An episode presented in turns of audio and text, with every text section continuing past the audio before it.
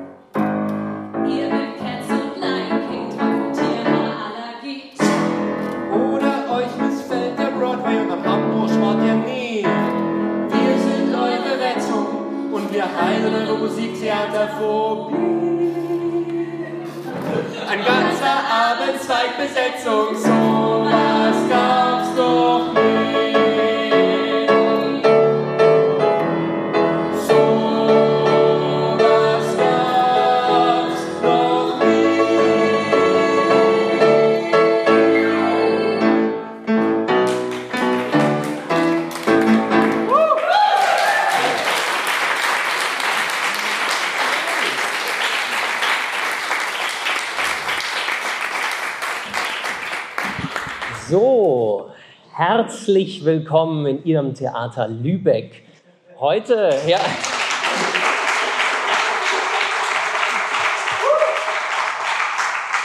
Und zwar, wir befinden uns hier im Theaterrestaurant Dülfer, das, wie wir alle sehen, gerade noch renoviert wird. Und trotzdem können wir schon hier sein, weil das Theater Lübeck startet seit dieser Saison mit den Monday Shorts. Davon hatten wir jetzt schon einige. Das sind kurze Programme, immer Montagabend ab 19.30 Uhr hier im Theaterrestaurant zu ganz diversen verschiedenen Themen. Und heute wird es besonders. Heute sind nämlich Gäste da. Wir haben heute den Podcast Zweitbesetzung zu Besuch. Und dafür sind die beiden Moderatoren, das Moderatorenteam ist heute hier. Einer der Moderator ist dafür weit, weit aus dem Alpenvorland angereist, aus München, hier in die Marzipanmetropole nach Lübeck. Deswegen möchten wir ganz, ganz herzlich begrüßen Sebastian Dietl und Johanna Retzer. Yay, Lübeck! Jetzt sind wir so drin, jetzt gehen wir mehr runter. wie man bereits schon gehört hat. Genau, ich bin Johanna Resser und das ist Sebastian Titel. Hi. Wir zusammen führen den Podcast Zweitbesetzung und sind heute Abend, wie es Vinzenz auch schon bereits gesagt hat, in Form der Monday Shorts hier am Theater Lübeck. Ähm, ich weiß gar nicht, wie viel von Ihnen vielleicht schon mal was mit uns gehört haben, deswegen wollten wir mal ganz von vorne anfangen und uns vorstellen, wer wir überhaupt sind. Ich bin hier am Haus in Lübeck Theater, also Regieassistentin am Theater Lübeck. Und ähm, Sebastian? Und ich bin Sebastian. Und wenn Sie mich nicht verstehen, dann liegt es an mir. Wie schon gesagt, ich bin aus München angereist und komme. Ist da noch wer aus München? Wow! Wir reden später. Ähm, und komme eigentlich ursprünglich noch von ganz viel noch südlicher. Also Alpenvorland ist schon nett gesagt. Äh, und ich studiere im Moment Musikwissenschaft und bin Musiker und so weiter und so fort und freue mich, hier sein zu dürfen. Da fragt man sich natürlich, wie kommt man überhaupt darauf, einen Musical-Podcast zu machen? Und äh, da, da denkt man, es könnte wahrscheinlich eine ganz spektakuläre Idee dahinter stecken. War es tatsächlich aber gar nicht. Es ist ein Podcast. Es gibt nie eine spektakuläre Idee in so einem Podcast. Nein, also das hat bei uns tatsächlich ziemlich früh schon angefangen. Wir haben beide in Musical-Produktionen auf der Bühne gestanden und wollten das tatsächlich beide auch beruflich machen, wie man schon im Song auch gehört hat. Ähm, ich bin daran dann gescheitert. Wir waren zu gut. Wir waren zu gut. Zu gut für die Szene. Nein, also da, da ging es schon los, dass wir eine sehr große Leidenschaft für das Musical entwickelt haben. Und als dann Corona kam und wir nicht mehr ins Theater gehen konnten und uns dann immer mehr eher über, über das Schreiben ausgetauscht haben und auch übers Telefon, kamen wir auf die Idee, warum reden wir nicht einfach darüber und warum verpacken wir das nicht einfach in ein Podcast-Format? Und der Hintergrund dazu ist, ich habe während meines Studiums in München an einem, beziehungsweise bei einem Radio gearbeitet, beim Radiosender M945 in München. Ja, okay. Und kennt man sogar. Und äh, da gibt es ganz viele Möglichkeiten, uns auszuprobieren. Und da kam irgendwann die Idee auf, ob wir nicht im Kulturresort einen Podcast ins Leben rufen wollen. Und ich habe mir immer schon gedacht, es gibt eigentlich gar keinen Podcast zum Thema Musical. Kam dann wieder auf die Verbindung zu Sebastian und habe gesagt, hey, warum machen wir nicht einfach einen Podcast und reden über das, was uns am allermeisten begeistert, nämlich das Genre Musical.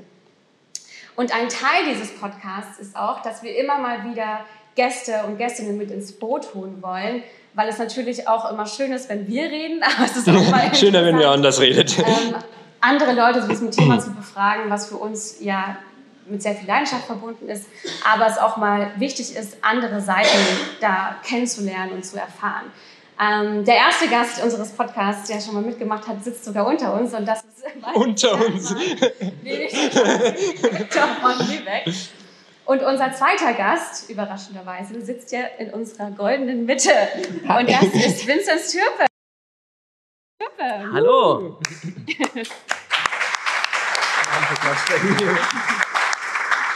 Vincent, willst du dich selber vorstellen? Ja, äh, selbstverständlich sehr gerne. Also ich bin Vinzenz Türpe, ich bin äh, hier im wunderschönen Theater Lübeck im Ensemble.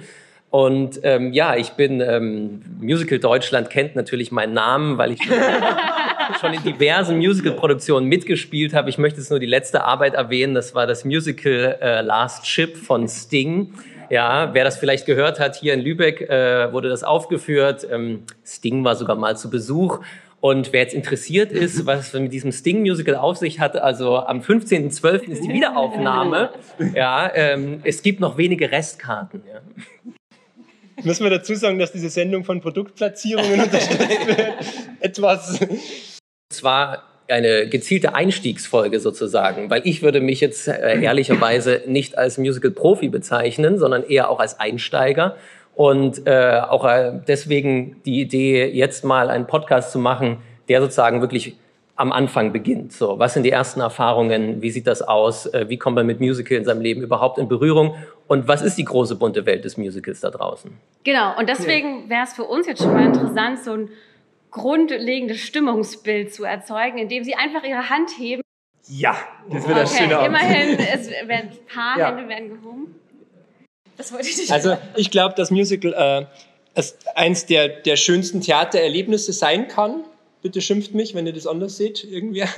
Ähm, aber einfach, weil es meistens eine große Show ist, weil es meistens mit viel Aufwand irgendwie produziert wird, weil es meistens ausgelegt ist, darauf zu gefallen, ganz böse gesagt jetzt. Und deswegen glaube ich, hat man sehr früh, wenn man zum Beispiel mit, als Kind mit Musical in Berührung kommt, gefällt einem das schnell. Und man ist schnell an einem Punkt, dass man begeistert von der ganzen Welt ist. Und das brennt sie dann irgendwo ein und prägt vielleicht das, das, das nachfolgende Theaterleben, so als Zuschauer oder was auch immer. Bei mir waren es eigentlich ganz klischeevoll, die, die großen Shows, die ich gesehen habe als Kind. Also in, in König der Löwen wurde ich geschleift. Ich wollte es überhaupt nicht. Aber es war dann doch ganz okay. Ähm, und dann war Wicked noch so ein, so ein Ereignis, was sich bei mir sehr eingebrannt hat, weil ich als Kind furchtbar Angst hatte. Es war kein schöner Abend. Aber irgendwie im Nachhinein war das so, wow, das, also dass mir jetzt so, so Menschen auf einer Bühne irgendwie so, so imponiert haben, dass ich nachher nur dachte, boah, grüne Menschen. Also das war irgendwie sehr, sehr, das war eigentlich das einprägendste Erlebnis. Wir müssen reden.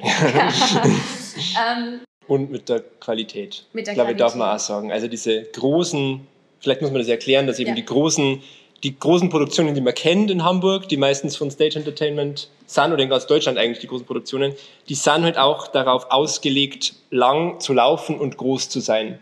Und das nimmt halt gewisse Einbußen in gewissen Qualitäten mit sich, bringt es mit sich. Also zum Beispiel dieses, ich glaube, was wir beide immer sehr gesucht haben, und wir in unseren Gesprächen auch schon oft drauf kommen, sind dieses, dieses psychologisierende Feine, was es im, im Sprechtheater oft gibt, gibt's im, im, im Musical eigentlich kaum. Es ist alles immer sehr plakativ und sehr groß, aber es geht ganz selten in ganz wenig Stücken mal so in die Tiefe, Broadway. in dem sich ein Produzent findet, der dann auch aktiv sagen muss, ich finanziere das. Genau. Ja, also quasi es muss wirklich einer so inspiriert werden, blöd gesagt, dass er hergeht und sagt, ich bezahle den Spaß. Hier in Deutschland.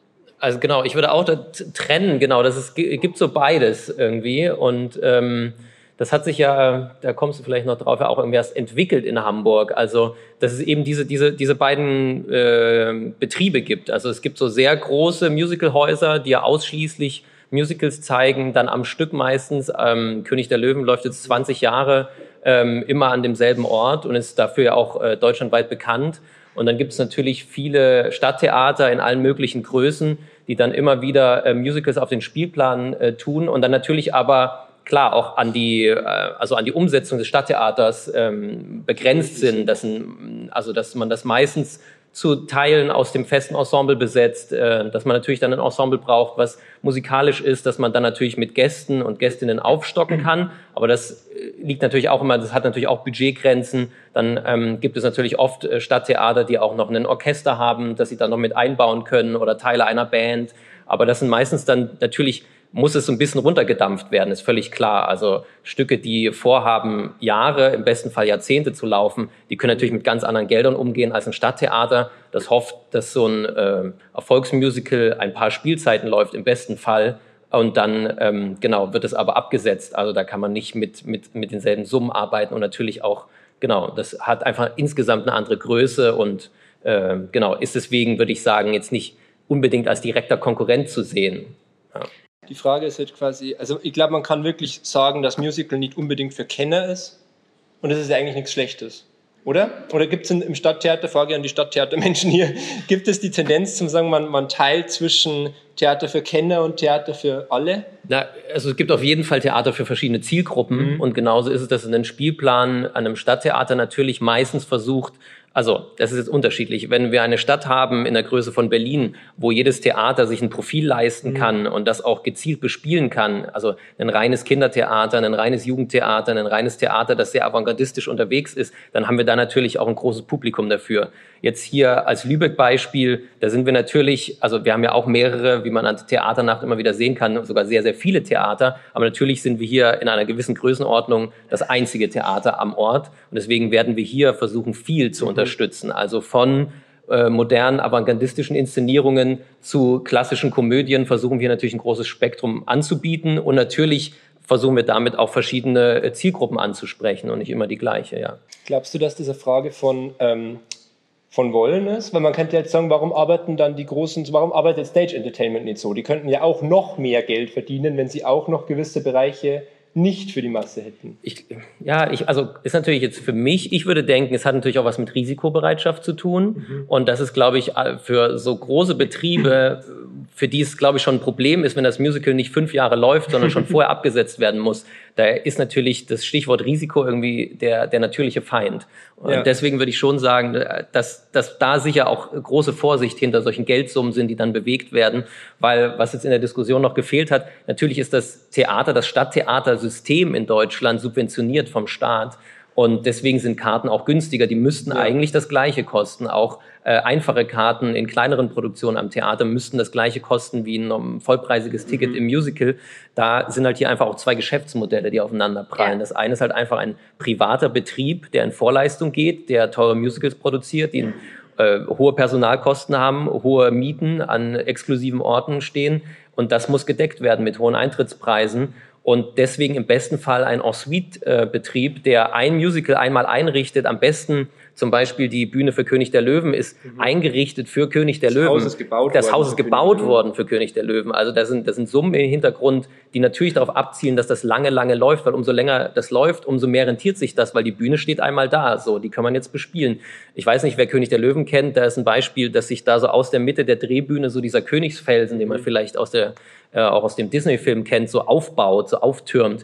Das kann man nicht in jeder Produktion gebrauchen. Also das, das ist einfach für, für, für diese Szene. In jeglicher Hinsicht, Genau. ja. Das ist einfach für diese Szene eingerichtet. Dafür ist diese Bühne entwickelt worden mit dieser Szene im Hinterkopf. Und eben, die rentiert sich natürlich erst ab einer gewissen Anzahl Vorstellungen. Und so ein klassischer Musicalbetrieb, für die, die es vielleicht auch nicht wissen, der spielt so ein Musical. Meistens ist irgendwie so ein Dienstag, meistens so ein Off-Day. Ansonsten spielen die das jeden Tag und am Wochenende jeweils zweimal. Das ist alles, was in dem Haus läuft. Das ist ja, kann man sich beim Theater Lübeck nicht vorstellen. ne? Da würden wir ein Stück anbieten und das für die nächsten 20 Jahre. Yay. Yay. Das wollen wir alle nicht.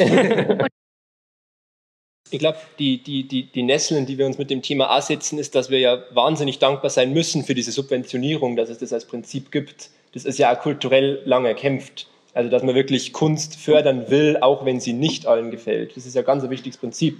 Und dann ist natürlich dieser, dieser Drang zu dem so gefälligen Kunstmedium wieder irgendwo sehr, also kann ich sehr verstehen, dass man sich darüber aufregt und man sagt, wir haben doch so eine tolle Kulturlandschaft in Deutschland. In anderen Ecken ist, kann uns Amerika da, glaube ich, auch wirklich beneiden in vielerlei Hinsicht. Die Frage, die wir uns jetzt stellen müssen, ist, warum, warum hat das Musical seine Berechtigung trotzdem? Und es hat ja seine Berechtigung gekriegt. Also wir, wir, wir haben ja die Erlebnisse, dass man sagt, es, ist, es muss existieren dürfen, aber quasi, wo, wo ordnet man es jetzt ein? Ja? Ja. Also genau, also meine Berührungspunkte zum Musical waren auf jeden Fall König der Löwen. So, das, da, da hatte ich irgendwann große Lust reinzugehen. Ich weiß nicht, so im, im, im Teenageralter. Und ansonsten sind meine Berührungspunkte mit Musical relativ äh, gering geblieben. So, ich fand halt die Ästhetik bei König der Löwen hat mich immer angesprochen. Ich war ja zum Beispiel jemand, der immer im Stadttheater-Kontext sozialisiert wurde. Also ich habe schon sehr früh bin ich gerne ins Stadttheater gegangen und äh, habe selber da auch teilweise mitgewirkt. Und ähm, deswegen war das sozusagen meine, mein, mein Theatererlebnis, was mir am nächsten war. Und ähm, genau, König der Löwen hat mich halt angesprochen, weil ich auch die Ästhetik und dass da so viel mit Puppen gespielt wird und dass es irgendwie für mich eine, eine andere Welt aufgemacht hat, als wie ich klassisches Musical im Kopf hatte, vielleicht auch Klischees, mhm. sich für mich irgendwie anders dargestellt hat. Und deswegen, ich war auch sehr angetan von dem äh, König der Löwen in Hamburg und habe dann im Nachhinein noch Mozart gesehen. Das war auch ein Musical, was meine Zeit lang in Hamburg lief und ähm, ich kann es gar nicht so genau sagen. Ich kann aber sagen, dass ich auf jeden Fall dann äh, also immer, immer mein Problem hatte mit Musical genau wegen dieser Gefälligkeit. Und meine Frage auch immer ans Musical war, kann das gelingen? Kann, kann eine Choreografie, kann ein Tanz, ein Gesang äh, in einem, innerhalb eines Stückes gelingen, ohne dass das irgendwie mhm. aufgesetzt wirkt, dass das gewollt ist, dass eben auf einmal die Geschichte sich durch die, die Musik weitererzählt? Oder ist es nur eine Bebilderung? Ist es nur eben, damit Leute schnell ins Klatschen kommen oder so? Das war für mich schon immer so, eine, so, ein, so ein Kernkonflikt, den ich auch hatte mit Musical. Und tatsächlich interessanterweise sind, glaube ich, erst jüngere Musical-Verfilmungen, die ja auch eigentlich, eigentlich eine, eine Renaissance sind oder ein Schritt zu einem großen Hollywood, was früher mal sehr regelmäßig mhm. große oder hauptsächlich von Musicals im Film gelebt hat, ähm, darauf kommen wir ja vielleicht auch ein bisschen so bei der Geschichte des Musicals, dass die sich jetzt aufgetan haben. Äh, seit längerer Zeit gibt's die jetzt wieder. Und da mal um so einen Titel zu nennen wie La La Land oder Tick Tick Boom sind auf einmal Filme aufgekommen, die äh, Musicals aufgreifen und die das schaffen, das in, ins totale Heute zu holen, ohne dass ich das Gefühl habe, dass es irgendwie aufdringlich, dass es nur für die Unterhaltung und sehr ähm, auch tiefere Themen ansprechen. Und die haben mich eigentlich wieder fürs Musical begeistert, das auch wieder live zu sehen. Aber Nee, genau. Ich, hab, ich würde auch sagen, die, die Initialzündung, eigentlich so ein Musical live zu sehen oder vielleicht mal Rent live zu sehen oder so, das ist, ähm, genau, also Chicago oder irgend sowas oder also genau, dann gibt es noch eine Moulin, Moulin Rouge und diese ganzen Sachen, die würde ich immer noch mehr in die Richtung Unterhaltung dann tun als La La Land und Tick Tick Boom und okay. genau, da, da also so eine Initialzündung live gesehen zu haben, die fehlt mir. Also grundsätzlich ist, ist Musical schon, oder zumindest aus historischer Sicht, ist Musical auf jeden Fall eine rein amerikanische Gattung. Danke. ähm, also im Musical haben, haben die Amerikaner am Broadway eigentlich das erreicht, was, was wir in Europa schon, je nachdem, wen man fragt, in der Klassik oder in der Romantik erreicht haben, nämlich ein sehr vollkommenes Musiktheater zum Schaffen. Also ähm, Amerika hatte davor, das muss man ihnen auch zugute halten, ja noch viel unterhaltendere äh, äh, Medien. Also die Musicals, die dann am Broadway so liefen ab jetzt den letzten 20, 30 Jahren, die sind ja schon viel anspruchsvoller als die alten Formen Amerikas äh, Varieté, was es gibt, Wild West Stories, Ne? Also das ist alles ein bisschen dem Kitsch verfallen. Und der, der, die große Initialzündung dafür war eigentlich natürlich die Weltkriege, dass viele Europäer und andere Nationen nach Amerika ausgewandert sind und dadurch dieser Schmelztiegel entstanden ist. Nicht zuletzt natürlich in der Theaterszene. Und diese Vermischung, also das ist auch eine Zeit, die wir, glaube ich, alle wahnsinnig schätzen, wo zum Beispiel Kurt Weil war am Broadway, das muss man sich mir geben. Also dieser Einfluss Europas, aber mit dieser Verfärbung der Amis, weil natürlich zu der Zeit jetzt auch gerade auf Europa oder gerade auf Deutschland im Falle Kurt Weiß jetzt nicht, nicht gerade so alles gut zu sprechen war. Ähm, Und eben durch diese Vermischung sind eben diese wahnsinnig vielschichtigen Stücke entstanden, die äh, durchaus Elemente von Operette haben. Also My Fair Lady ist immer das Paradebeispiel für, könntest du eigentlich Operette nennen, wenn es nicht gerade amerikanisch wäre. Oder eben Nummern wie, wie ähm, ja ganz spät dann natürlich sowas wie äh, Sound of Music, die, die Rogers und Hammerstein, äh, die zwei Autoren, ähm, geschaffen haben. Das waren auch ganz, ganz klassische Stücke in europäischer Form, aber eben mit einem sehr amerikanischen Inhalt. Und dann hat sich das Genre immer weiterentwickelt. In den 60er Jahren kamen dann die Rock-Musicals, quasi das erste, 50er Jahre, das erste Aufbegehren der Jugend. Genau, also in den letzten 30 Jahren kann man, glaube ich, wirklich sagen, dass so wie, wie bei uns ja auch alle sozialen Entwicklungen irgendwie aufs Theater abgefärbt haben, haben sie aufs amerikanische Theater auch abgefärbt, aber das amerikanische Theater ist jetzt viel mehr Musiktheater zentriert. Genau. Also so quasi und, und dann eben, wie du schon gesagt hast, in den 90er Jahren kam diese, es ist, es ist echt noch nicht so lang her, man wird meinen, dass das Musical in Deutschland, also es gab natürlich schon Tendenzen davor. Ähm, Marcel Pravi nach, nach dem Zweiten Weltkrieg hat dann die Volksoper in Wien gebracht mit den großen Kiss Me Kate und so weiter, was dann erschreckend gut aufgenommen worden ist vom Wiener Publikum, die nehmen normal nicht so viel gut auf. Ähm, aber diese richtig große Industrialisierung eben auch im amerikanischen Stil, also dass man eben wirklich auf die dass man auf, die, auf das Unternehmen schaut. Das kam halt dann erst in den 90er zu uns und in der Misere steckt man noch ein bisschen drin. Weil nämlich Disney ähm, nach dieser ersten großen Welle von Disney Musicals, wo ähm, Schneewittchen drin war, Cinderella, ich weiß nicht, was das letzte war, aber diese ganzen uralten eben, wie das abgeebbt hat und Disney ja wirklich kurz vorm Ruin stand, haben sie irgendwie versucht, an diesen alten Ding wieder anzuschließen in den 90ern, ja. glaube ich, war das. Ähm, und haben dann eben diesen genialen Griff gemacht und haben Menschen vom Broadway angestellt. Also ganz berühmterweise Alan Menken und Howard Ashman, die zum Beispiel ja eigentlich alles, Schöne und das Biest, Pocahontas, Herkules, diese ganzen, die, also die wir als Kinder aufgesogen haben mit welcher Milch auch immer. Ähm, und das war der große Griff für Disney, also wirklich zum sagen, wir bereichern uns am Broadway, den wir jetzt hier in, in Deutschland zum Beispiel ja wieder nur ganz unterschwellig mitbekommen haben. Also das war ja, wenn man so einen Disney-Film als Kind gesehen hat, hat man jetzt nicht realisiert, das ist ein Musical in dem Sinn oder hat das in irgendeine Nische gesteckt. Aber es war einfach schon natürlich, dass es Situationen gibt, wo ähm, Musik und Tanz irgendwie, oder Tanz, wie, wie animiert, also es gab ja so animierte Tanzdinger, äh, wo das adäquat sein kann. Was auch ein bisschen auf deinen Punkt zurückkommt. Ich glaube, die haben das auch sehr, sehr gut gemacht damals. Die haben wirklich diesen Griff rausgehabt, wie man eine Musiknummer ankündigen muss, mhm. dass es eben nicht so ist, du willst mich verlassen? Und dann geht die Musik ja. los und wir denken, toll, das, das wird so ein Song. Und wenn die Musik nicht mehr reicht, fangen sie an zu tanzen. Ja, genau. Das alte, das alte, dieser, dieser ganz alte Grundsatz, wie man angeblich gute Musicals schreibt, ist natürlich ja. sehr romantisiert.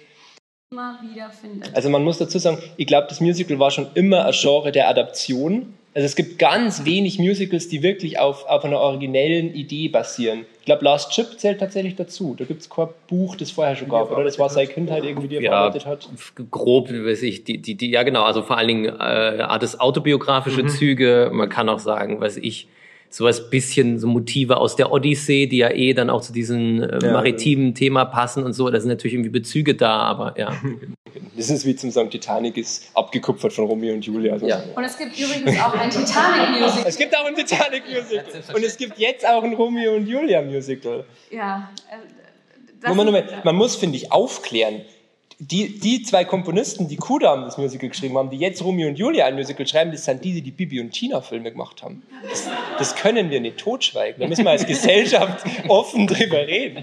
Nee, auf jeden Fall, es war immer schon ein Genre der Adaption und ja selbst bei, bei Sondheim. Also ich weiß nicht, ist Stephen Sondheim ein Begriff? Hat der Lehrer von mir mal gesagt. Stephen Sondheim? Ja, nein? Ja, ja, leichtes Nicken. Fragende Gesichter? Ja, weniger. Ich glaube, man muss noch was dazu Oh, Johanna verlässt den Raum. Nee, also wir sind sehr große Stephen Sondheim-Fans. Stephen Sondheim war ein Komponist, der bei ähm, Oscar Hammerstein dem Zweiten gelernt hat. Also Oscar Hammerstein war der, der ähm, Sound of Music äh, geschrieben hat, unter anderem.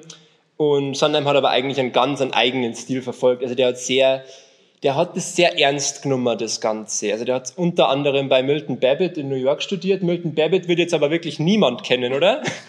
Wer Milton Babbitt kennt, das ist schon nerdig. Milton Babbitt war ein New Yorker Komponist, der hauptsächlich eigentlich elektroakustische Musik macht, also der sehr, sehr experimentell und sehr avantgardistisch war, aber scheinbar auch nur, weil er ein verschmähter Songwriter war. Und der hat eben mit Sondheim, ähm, der den unter anderem unterrichtet.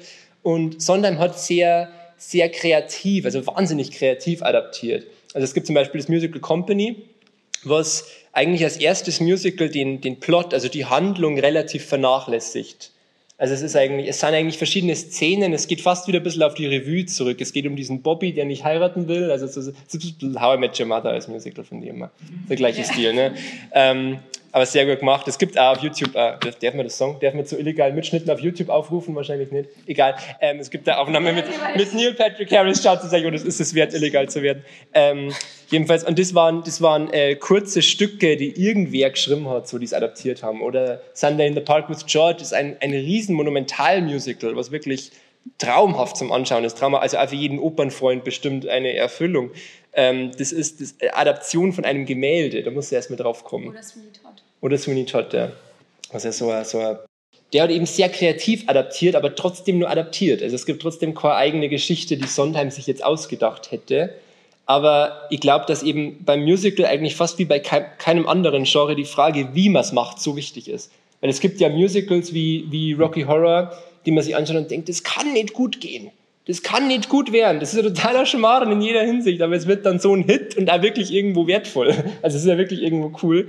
Ähm, und ich glaube, dass eben in, Deutschland sehr, sehr zaghaft adaptiert wird. Zaghaft ist das ein Wort? Sehr, sehr schüchtern adaptiert wird. Also halt sehr so, dass man das ja recht nah am Film hält, dass da ja nichts passiert. Und zum Beispiel König der Löwen war ja sehr kreativ adaptiert wieder. Ja, das ist ja stimmt. krasse Inszenierung, das muss man mal sagen. Also die Kostüme sind ja wirklich sehr spannend und deswegen glaube ich, ist das auch nur mal, mal einen Schritt höher als jedes andere deutsche Musical. Aber deswegen, man, man geht halt da immer mit so einer Sache ran, so, ja, dass das ja nicht jemanden abschreckt oder im Film ist es aber so, dann können wir das ja nicht so machen, weil sonst, arr, ne, so Sachen. Oder bei Kudam, man lässt alles gleich, aber nimmt einfach ganz große Elemente raus, natürlich, weil es eine Serie von sieben Stunden ist oder so und die passt Ja. dann auf drei Stunden Bühne. Ja, ich kann jetzt schlecht La La Land sagen, weil dann wäre es ein Film, der umgesetzt sagen. wird in, nee, aber das in kann man ja, ist ja, kann man ja gut machen. Also, also jetzt kann es sein, dass mir La La Land natürlich irgendwie auch am Herzen liegt, weil dann natürlich auch so ein Thema mitspielt, was man als Schauspieler kennt. Ne? Die Hauptfigur möchte auch in, in Filmen mitspielen, ähm, möchte eine Schauspielerin werden, die bekannt ist und dümpelt da an ihrem Off-Theater rum und äh, schafft am Anfang halt nicht so richtig den Sprung. Das sind natürlich vielleicht Sachen, die auch bei mir resonieren, aber ich glaube, dass er insgesamt war das ja ein Film, der also ja auch Oscar gewonnen hat und sehr, sehr weit oben mitgespielt hat. Ein Oscar nicht gewonnen, aber ähm, auf jeden Fall lange Geschichte. Aber der, also ich, ich glaube, der insgesamt ja sehr gut angekommen ist und für mich schon, wie, wie gesagt, halt so eine Entdeckung war, in, in dieses Genre zu gehen und zu sehen, da steckt so unheimlich viel mehr. Gerade bei La La Land fand ich ja auch Emma Stone, die da äh, einen, einen Song singt in einer Casting-Situation, die sich so absolut ineinander blendet, Ja. was für mich ein absolutes Highlight war. Also Perfekter die- Übergang in den Song. Genau, Ein Beispiel für, wie man es genau, machen kann. genau, ja. absolut gutes Beispiel für einen perfekten Übergang in einen Song, der sich nicht aufdrängt, der nicht irgendwie mit so einem Mhm. Stolperstein verbunden ist. Und dann hat sie auch den Oscar dafür gekriegt als ähm, beste Darstellerin. Und das, also ich würde das absolut unterschreiben, weil das, also das muss man erstmal so nuanciert spielen. Das ist im Film natürlich auch was anderes. Da ist die Kamera näher dran. Auf der großen Bühne muss man auch gute Übergänge schaffen, ohne zweifelsohne. Aber das geht natürlich im Film sehe ich das natürlich anders und näher. So, von, da waren das für mich Momente, die ich äh, absolut grandios fand. Bist du dann überhaupt eher bei den Hollywood-Musicals daheim so? Ähm, Weil La La Land zitiert ja am laufenden Band diese ganzen Singing in the Rain und was nicht alles gab aus der Zeit. Genau, oder diese Nummer ganz am Anfang, die ja auch so ein bisschen Überwältigungstheater hat, wenn alle auf einmal aus ihren parkenden Au äh, oder im Stau stehenden Autos Autos rumspringen. aussteigen, genau, und Das das auch so einen kurzen Stomp-Moment kriegt und so. Ähm, würde ich schon, also was sind denn deutsche Musicals? Das Wunder von Bern oder? Äh, ich, gut, ich habe hinterm Horizont gesehen, sogar zweimal, aber ja, ich weiß auch nicht. Äh, Nicht, weil ich so gut fand, sondern weil Freunde mitgespielt haben. Ähm, also ich, ich würde aber immerhin, also hinterm Horizont, wer das nicht kennt, ein Udo Lindenberg Musical, was halt in Berlin eine Zeit lang lief, lief sicher auch unter den Erwartungen, würde ich jetzt mal tippen, weil es eben auch nicht äh, zehn Jahre lief, sondern vielleicht nur fünf. Ähm, war auf jeden Fall eine Produktion, wo ich sagen würde, da hat sich wenigstens Deutschland bemüht, was Originäres zu erzählen. Klar nimmt man da keine Geschichte, die niemand kennt, sondern nimmt halt die große Wendegeschichte und erzählt dann die Geschichte von Udo Lindenberg, der die Mauer wegsingt oder ich weiß es nicht. So, War das so, nicht Hasselhoff? ja, eben eigentlich war es Hasselhoff. Also, äh, oder der nimmt natürlich so Elemente, die vielleicht, also, ja, wo ich jetzt, also ich habe ja Verwandtschaft und Familie, ich bin ja gebürtiger Karl-Marx-Städter. Also, äh, da gibt's natürlich Momente in so einem Musical, die einem auch sauer aufstoßen, so ein bisschen Ost-Nostalgie, Ostalgie wurde es eine Zeit lang genannt, die sicher äh, auch nicht ohne ist und auch so sehr verharmlosend. Auf der anderen Seite war es wenigstens der Versuch, ein Musical zu machen, was irgendwie unsere Geschichte beinhaltet und dann, denke ich, eigentlich in der Hauptstadt sicher verortet war. Also von der Idee, vom Herangang, eigentlich ja mal was Originäres zu erzählen, muss man da ja erstmal sagen, das ist erstmal per se gut, so dass da Deutschland was Eigenes probiert hat.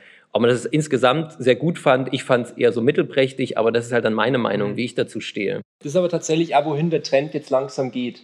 Also der Trend ist ja eigentlich weder Stadttheater noch Stage, wo, die, wo das so richtig hinzielt, zumindest was meine Erfahrung ist, sondern es geht ja eher dahin, dass quasi kleine Gruppen, ganz kleine Institutionen irgendwie sowas aus dem Boden stampfen. Und das ist bei uns meistens wirklich dann irgendwo basierend auf dem, auf dem Ort oder auf irgendeinem Kontext oder zu irgendeinem Anlass. So, das ist dieses Anlasstheater, was jetzt entsteht. Es gibt zum Beispiel, was gerade total erfolgreich ist, seit schon seit 2015, glaube ich, ist dieses Lotte in, in Wetzlar. Ich weiß nicht, ob das irgendwie was sagt. Okay, dann ist es richtig nerdy.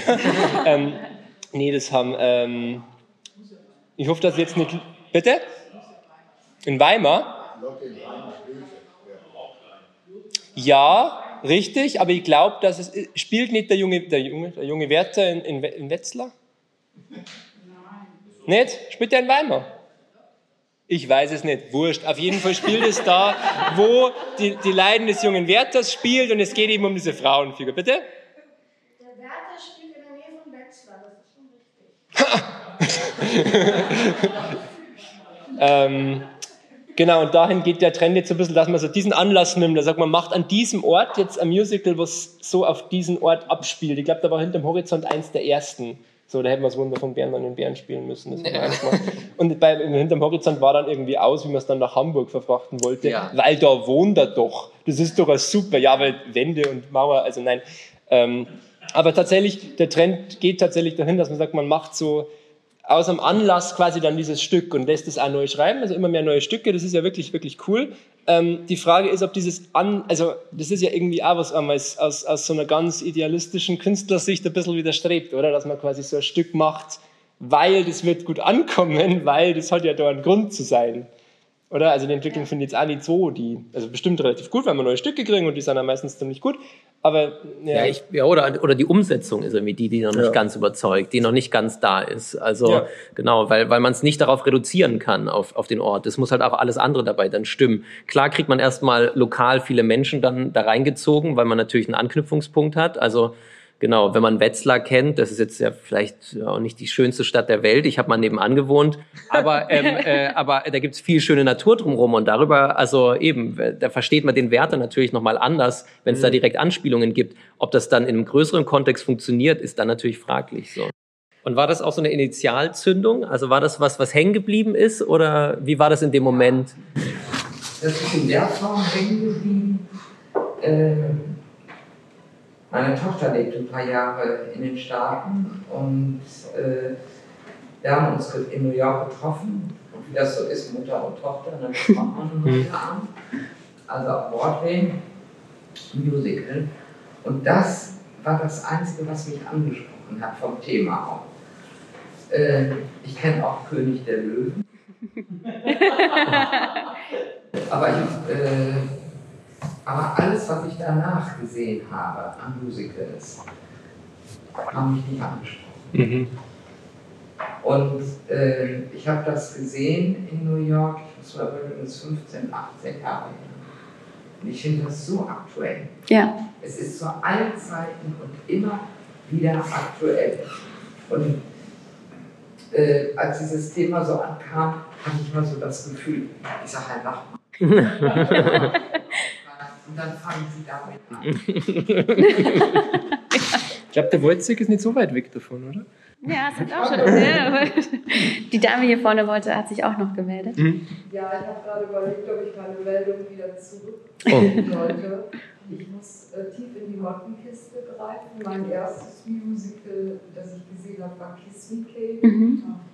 Und ganz im Gegensatz zu Kiss Me Kate, das war ja nur ein bisschen altertümlich verstaubt, habe ich dann in den 70er Jahren am Broadway ein Musical gesehen, das hieß Okakutta. Und das hat mich also wirklich mein Leben lang verfolgt, weil das war so toll. Ich habe sowas ähm, Durchdringendes Hm. Überhaupt noch nie oder nie wieder gesehen, wie das, was da aufgeführt wurde. Aber davon hat man später gar nichts, später gar nichts mehr gehört. Ja, das stimmt. Das ist ziemlich untergegangen. Ja. ja. Sollen wir das aufgreifen? Oder wollen wir mehr durchhauen? Nee, wenn du was dazu Also, ich, ich sehe ich vollkommen auch so. Also, auch dieses Fremdschämengefühl, das hat man ja leider oft in Situationen. Ähm, was, was ich jetzt, also, was ich jetzt so ausschlaggebend finde, ist, dass einfach so, so Personen wie Julie Andrews suchst du halt. Also, das ist natürlich klar, die, die wie jetzt wegen dem Vergleich zu äh, Sound of Music, die tauchen natürlich nicht oft auf. Ähm, so Situation Afrika-Darstellung, ich glaube, man muss sagen, für Disney war das schon ziemlich gewagt. Also, das, also Disney, dass sie sich so weit trauen, dass sie überhaupt das Thema Authentizität aufmachen, das war, glaube ich, damals schon ein, ein guter Punkt.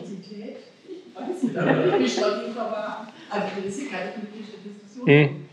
War schon offen dafür. Aber ich weiß nicht, ob jemand das gesehen hat und es irgendwie einschätzt. Also ich, ich kann mir, ich, ich habe es ja auch vor, vor langer Zeit gesehen, aber ich kann es äh, oder kann es sicher ähm, verstehen, weil ich glaube, für die damalige Zeit, als es rauskam, hat, haben die sich sozusagen viel getraut in Richtung, dass sie versucht haben, einen Kontinent abzubilden, ohne ähm, also Bild. ohne das amerikanische Bild des Kontinents zu zeigen, genau. Jetzt würde man in die Folklore-Richtung gehen. Ich, ich würde es heute auch auf jeden Fall anders sehen. Heute würde man, also heute würde es mir wahrscheinlich ähnlich gehen. Und das ist aber auch, würde ich sagen, auch ein, ein Zeitenwandel, wie man sowas sieht. Jetzt würde ich sagen, es ist eine, eine Darstellung aus einer Zeit, wie sich der Westen vielleicht wünscht. So, ach, lass dir mal irgendwie schöne Masken tragen und so weiter. Also super gefährliches Bild.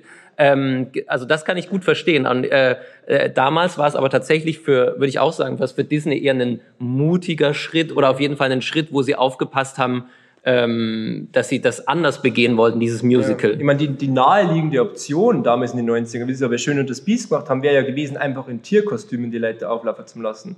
Und das war mir, glaube ich, saurer aufgestoßen. Da man sagt, man geht auf das Thema gar nicht ein, so schön Zirkustiere, toll. Also irgendwie, dass man diesen Schritt zu wagen, das war ja eine sehr revolutionäre Regisseurin. Ich weiß leider ihren Namen nicht, aber sie hat äh, Shakespeare gemacht und alles gemacht. Und diesen Schritt, dass man überhaupt sagt, wir nehmen da jetzt die afrikanische Kultur als Leitmotiv rein. Bitte, wenn, wenn, bitte. Das ist ein kolonialistischer Blick. Das, das ganze Musical, äh, König der Löwen, ist kolonialistisch bis zum I-Punkt. Das ist ein ganz schlimmer Blick auf Afrika. Wenn man mal selber Afrika. Ist es eine Lösung, nicht hinzublicken? Also sagen wir mal so, Ja. ich finde, dass sich was verändert. Wir haben ja heute eine völlig andere Sichtweise als zu Beginn, als dieses Musical entstand. Keine Ahnung, wann es entstand. Ich bin jetzt nicht so. Ich glaube 98, 89 gegen so eine Zahlendreher was. Aber ähm, ich finde, man kann diese Produktion heute nicht mehr so Hm. zeigen. Hm. Mein Wunsch wäre, dass sich sowas anpasst, dass es mitentwickelt. Also Hm. wir haben früher im Ruhr, wir kommen aus dem Ruhrgebiet und da gab es Starlight natürlich. Die haben sich angepasst, die haben sich verändert. Und ich weiß nicht, bei diesem Afrika-Thema, was wirklich ein diffiziles Hm. Thema ist,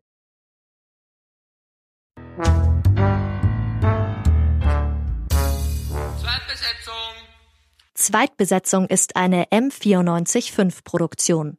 Ein Angebot der Media School Bayern.